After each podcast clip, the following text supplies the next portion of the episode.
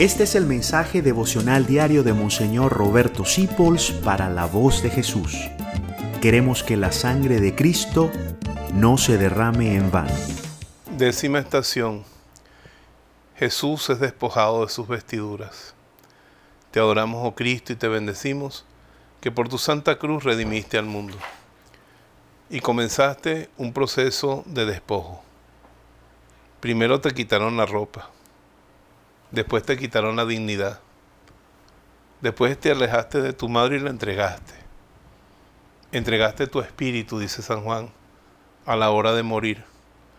Después entregaste a tu padre cuando le dijiste a la Magdalena en la resurrección, subo a mi padre que ahora es su padre.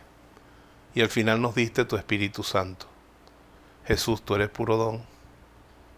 Tú todo lo diste y te das a ti mismo en cada comunión te das a ti mismo en cada abrazo, en oración. Señor, yo tengo que ser un recipiente. Un recipiente, una persona que recibe tanto que me das. Y de ti tengo que aprender a darlo todo. Porque el que te recibe a ti, toma tu actitud, tu espíritu. Concédeme la gracia de como tú, yo también lo dé todo. Amén. Gracias por dejarnos acompañarte.